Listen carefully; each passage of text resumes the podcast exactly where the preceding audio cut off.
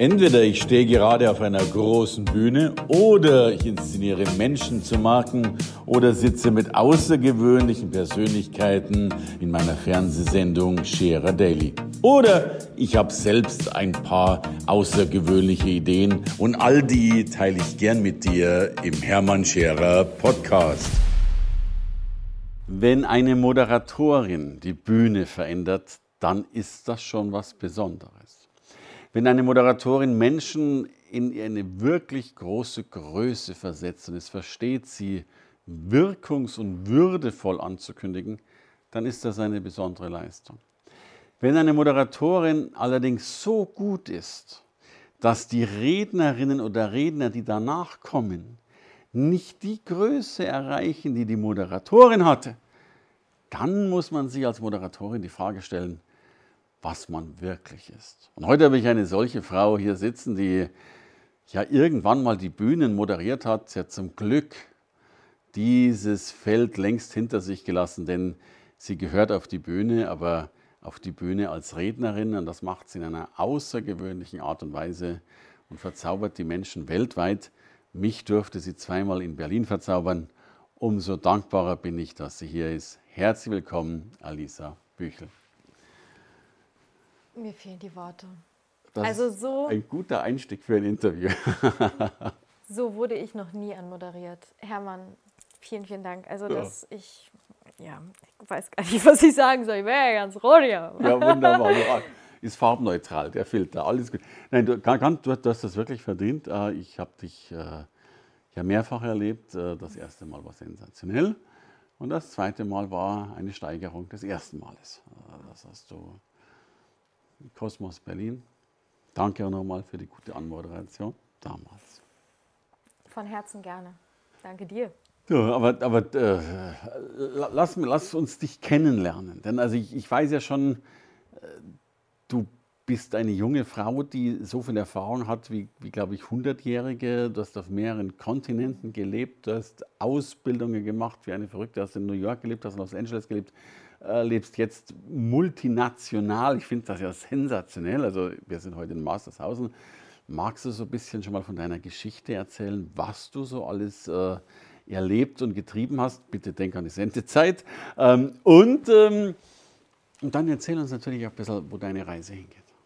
Ja, gerne. Und ähm, also geboren in der Ukraine, bin Mhm. aber sehr, sehr früh nach Deutschland gekommen, also in der Nähe von Tschernobyl geboren, in Tschernigow. Meine Mutter hat erstmal so meine Finger und Zehen gezählt, aber ich habe alle. Das sieht alles gut aus. Das, ja. das ja. hat gepasst. Und dann ähm, bin ich groß geworden in äh, Leverkusen bei Köln, wo ich jetzt gerade auch herkomme. Bin gerade zwischengelandet bei meiner Familie, weil ich halt keinen Wohnsitz mehr habe aktuell in Deutschland. Bin sehr viel unterwegs, war jetzt gerade auf der Alm im Zillertal und davor auf Mallorca und davor habe ich schon wieder vergessen. Und ähm, ja, gelernte Schauspielerin. Und das ist auch der Kern der Arbeit, die ich heute mache. Denn bei mir war es so, ich habe diese Maske eben nicht nur beruflich getragen, sondern vor allen Dingen auch privat.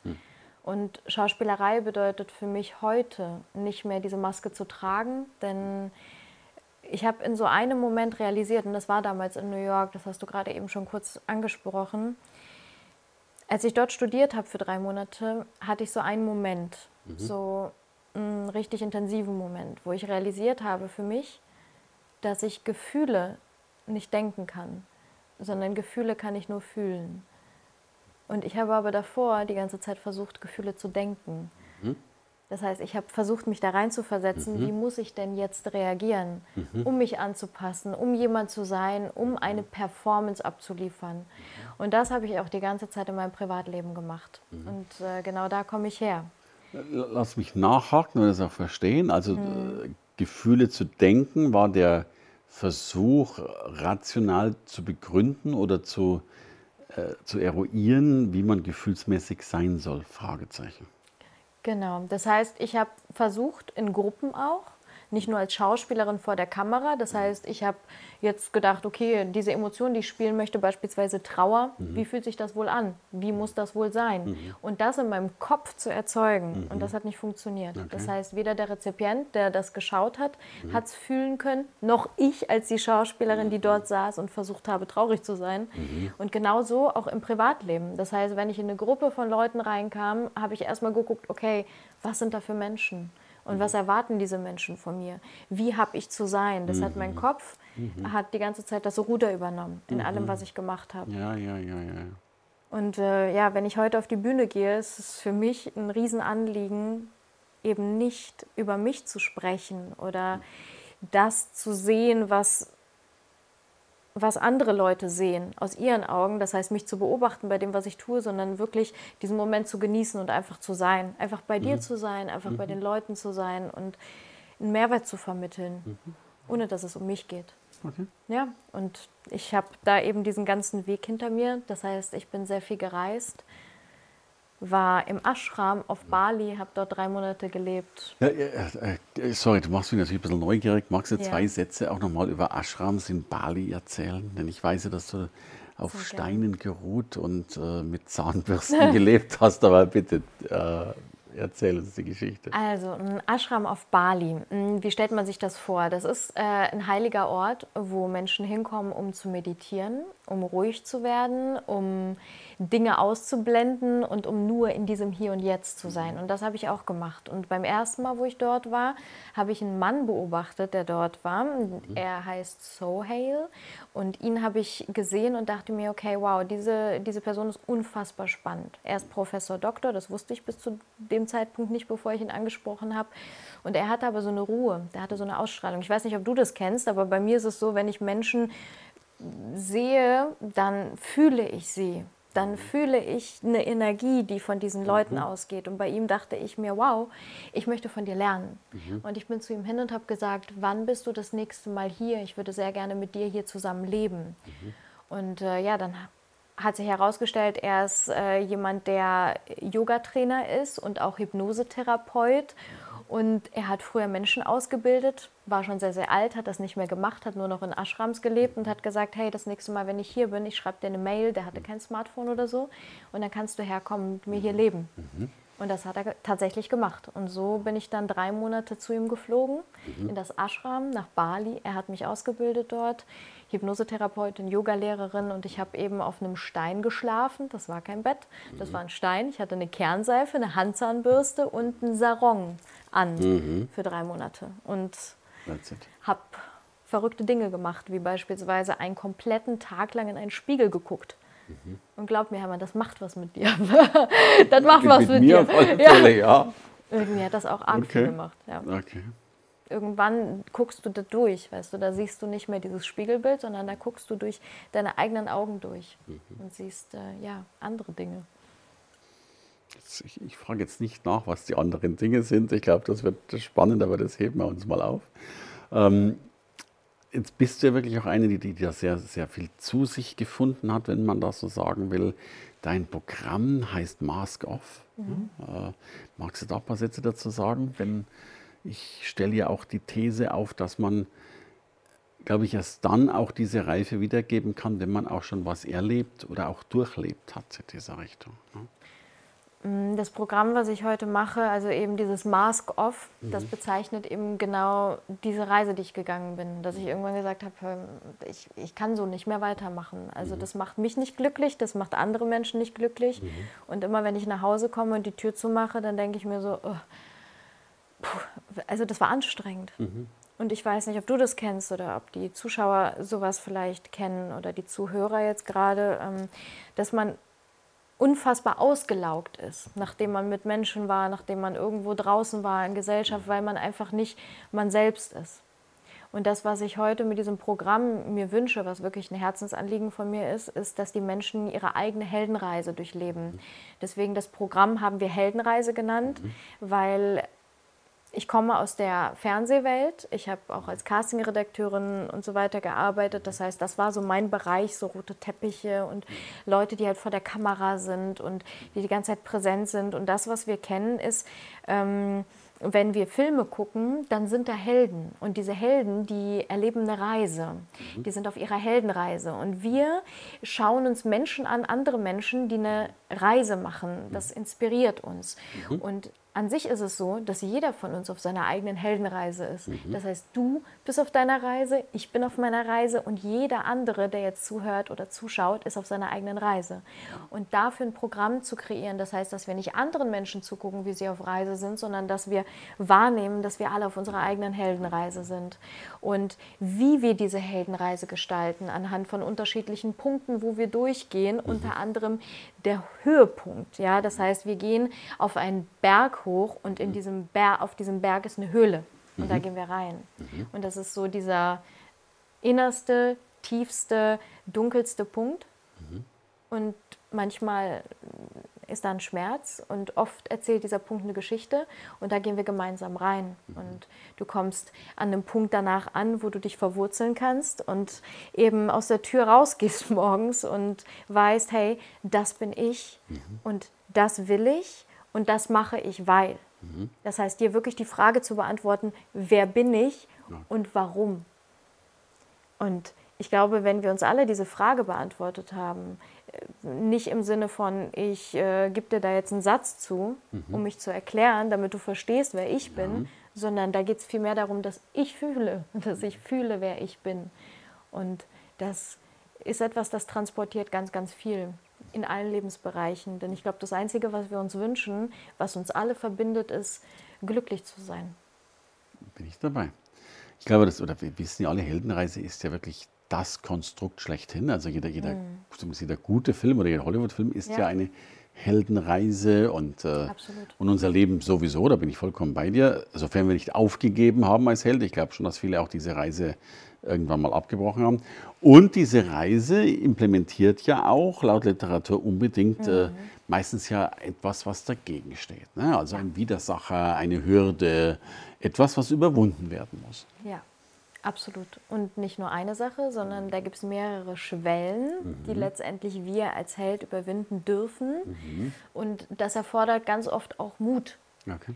Und diesen Mut bringen wir dann gemeinsam auf. Das heißt, natürlich kann ich jemanden nicht über die Schwelle führen. Ja. Ich kann dich jetzt nicht tragen. Ich meine, ich könnte es jetzt versuchen. Ja, aber wichtig, ja. aber äh, das ist schön, wenn ich dich an die Hand nehmen okay. kann, als quasi Mentorin in diesem Programm, mhm. so dass du weißt, hey, okay, da ist jemand, dem ich vertraue und ich bin für mich eine Reise gegangen, aber meine eigene Reise kann dir aber Mut zusprechen und kann sagen, mhm. hey, ich habe hier ein paar Dinge, die ich dir erzählen kann, mhm. die ich dich wissen lassen kann und die dir helfen, um mhm. eben über diese Schwelle drüber zu gehen, so dass du von alleine diesen Mut aufbringst. Darf ich denn schon ein bisschen nachfragen, was wären denn so die zwei, drei Tipps, die, die, die jemand tun darf, tun soll, um das eigene Leben zu meistern, um der, um der Held im eigenen Leben zu werden? Was, was wären so Punkte, die du empfehlen würdest? Also zum Beispiel eine Sache, die mir unheimlich geholfen hat. Ähm, ich bin zwar absolut kein Typ, ich hatte damals äh, Mathe im Abi, ja, das hat mir so gar nichts gebracht, weil ich hatte Deutsch-Kunst-Kombination und ich mhm. bin halt eher so ein Künstlertyp, komme aus einer Kunstfamilie so und mhm. dann musste ich eine Naturwissenschaft mit reinnehmen. Aber es gibt eine Formel, Mhm. Die würde ich jedem ans Herz legen. Jetzt und das ist die Formel für Glück. Okay. Hör zu, Herr Mann. Bitte, ich das ist wichtig. Ich brauche nee. Ja, also Achtung, zuhören. Glück ist gleich Moment plus Faktor X. Das ist das, was, was wir erzählt bekommen. Mhm. Das ist das, was wir glauben. Mhm. Und dieser Faktor X, das ist so ein Wert, mhm. ja, das steht so in Klammern. Das ist nicht nur ein Faktor, sondern das sind unzählig viele. Beispielsweise, wenn ich die 10 Kilo abgenommen habe, wenn ich das Auto habe, wenn ich die Uhr habe, wenn ich den mhm. Job habe, mhm. wenn ich erfolgreich bin, dann kann ich glücklich sein. Waren das jetzt viele Momente oder viele Faktoren X? Viele, viele Faktoren X. Okay. Das Ding ist aber, und das ist ein Geheimnis, das verrate ich dir und allen anderen jetzt gerade auch, diese Faktoren, die werden nie alle gleichzeitig auftreten. Das genau. heißt, ich suche die ganze Zeit nach diesen mhm. ganzen Faktoren, mhm. damit ich dieses Glück empfinden kann. Mhm. Aber wenn ich mir eingestehe, dass ich das niemals erreichen werde, wenn ich danach strebe, dass all diese Faktoren mhm. erfüllt werden, dann kann ich diesen Faktor X auch einfach nehmen und den einfach wegschmeißen. Mhm. Und was bleibt in dieser Gleichung übrig, wenn wir keinen Faktor X mehr haben? Glück ist gleich Moment. Okay. That's it. Es ist so simpel. Das heißt, wenn wir im Hier und Jetzt sind, mhm. du und ich, nur hier auf diesem Sofa, auf diesem wunderschönen goldenen Sofa und einander in die ja, Augen gucken. Gold nennst. Es ist Gold. es ist nicht gelb, es ist Gold. und, und wirklich das hier empfinden und das hier genießen können. Ja dann können wir wirklich glücklich sein und dann können wir Glück empfinden. Aber wenn wir mit unseren Gedanken, wo ganz, ganz anders sind, wenn ich jetzt schon meine Einkaufsliste schreibe oder jetzt schon auf den Nachhauseweg denke oder an all die Dinge, die mich erwarten, dann kann ich niemals hier sein. Mhm. Dann aber die erste These, die meisten Menschen sind nicht glücklich. So. Mhm.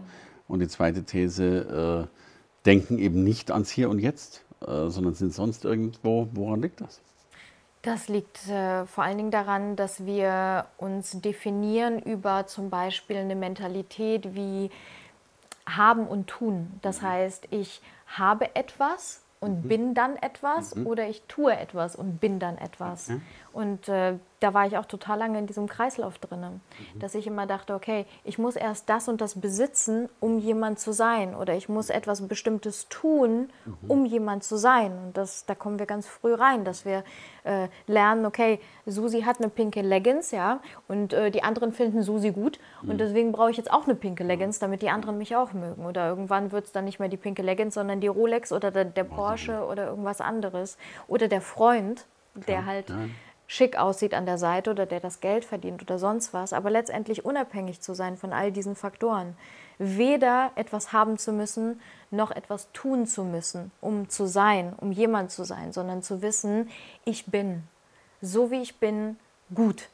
Gut genug, um einfach glücklich sein zu dürfen, um dir nichts beweisen zu müssen, sondern eine kluge Weisheit, zweifelsohne. Dennoch erleben wir natürlich genau das Gegenteil. Und, und ja. was ich auch erlebe, was mich oft sehr sorgsam macht, ist, äh, wie viele Menschen eigentlich erreichen könnten, aber tatsächlich das Wort Zweifel, du hast es gerade erwähnt, äh, viele an allem zweifeln, eben nicht gut genug zu sein, nicht ja. ausreichend genug zu sein. Und viele rennen dann, glaube ich, ihr Leben lang noch 47 Diplomen hinterher, um dann auch zu merken, dass auch das 47. das nicht mehr war. Ja. Und ich kenne das so gut. Und weißt du, bei mir, ich hatte, und das sage ich jetzt einfach, nie eine Quali für irgendwas, was ich gemacht habe. Nie. Und das hat angefangen in der Realschule, wo ich noch nicht mal eine Qualifikation hatte, um mein Abitur zu machen. Und was habe ich gemacht? Ich bin zum Schulleiter nach Hause gefahren.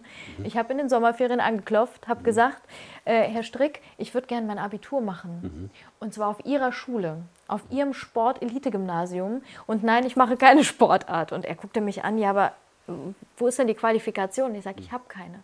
Aber ich möchte das, weil ich weiß, dass ich das kann und dass ich das wirklich will. Und er hat mich aufgenommen. Das wäre jetzt meine Frage gewesen. Er hat Was mich hat aufgenommen. Der, hab, der hat gesagt, nee. Auf Wiedersehen, danke. Nee, der hat mich tatsächlich aufgenommen. Und da bin ich sehr, sehr dankbar für. Und nicht nur er hat das gemacht, sondern es war die ganze Zeit so. Ich habe äh, als Casterin gearbeitet. Ich hatte keine Ausbildung zu, zu mhm. Casterin oder mhm. so. Das gibt es nicht. Ja, du kommst in diese Fernsehwelt rein und das, das, das sind sämtliche Leute aus sämtlichen Bereichen. Es gibt immer eine Möglichkeit. Auch in der Schauspielschule. Die hatten eigentlich schon seit einem Monat angefangen. Mhm. Und ich bin da hin und habe da angeklopft und habe gesagt, hey, ich würde gerne auf diese Schule. Und die sagten, ja, nee, geht nächstes Jahr. Äh, ich war in Köln. Mhm Genau, und habe dort eben drei Jahre lang meine Ausbildung gemacht und auch dieses Auslandssemester dann in New York. Ah. Ja. Wo warst du in New York in der Schauspielschule? Ich war White Barrier Studios. Okay. Ich weiß nicht, ob dir das was sagt. Ja, aber also nicht, wir fliegen, nicht an der Lee Strasberg. Wir fliegen nächste Woche nach Lee Strasberg. Ja, beide gut, äh, machen wunderbare Arbeit. Absolut. Großartig. Großartig. Wäre ich gern dabei. ich war schon ewig nicht mehr in New York. Also, äh, also übrigens, wir haben tatsächlich heute noch eine Anmeldung bekommen mhm. für nächste Woche. Finde ich schon relativ spontan. Ne? Also so, und das werden auch noch Plätze frei. Ähm, und nächstes Jahr sind wir natürlich auch wieder drüben. Voll. Wir begrüßen dich gerne. Ein Mini-Tipp zum Abschluss. Was ist der erste Schritt, um die eigene Maske fallen zu lassen? Verletzbarkeit. Hm. Dir selber und anderen Menschen einzugestehen, hey, wir sind alle Menschen, du und ich, wir haben alle Tiefen, wir sind nicht perfekt du bist nicht perfekt, ich bin nicht perfekt. Also entweder gibt es nie ein Perfekt oder immer ein Perfekt. Mhm. Egal was. Und wenn wir weich sein dürfen, uns eingestehen, hey, ich darf mich auch mal anlehnen, ob als Mann oder als Frau, ist vollkommen wurscht, dann begegnen wir uns schon ganz anders. Wunderbar. Das waren großartige Schlussworte. Ich sage ein ganz herzliches Dankeschön für dein Kommen, liebe Alisa Büchel. Ich danke von Herzen für die Einladung, wirklich. Ihr seid so wundervoll hier alle. Liegt nur an unseren Gästen. danke von Herzen. Dank dir. Danke fürs Reinhören in den Podcast. Wenn du mehr von mir wissen willst, komm zu meiner Veranstaltung Hermann Scherer Live. Infos und Sonderkonditionen für dich als Podcast-Hörerin oder Hörer findest du unter www.hermannscherer.com/bonus. Bis bald im nächsten Podcast.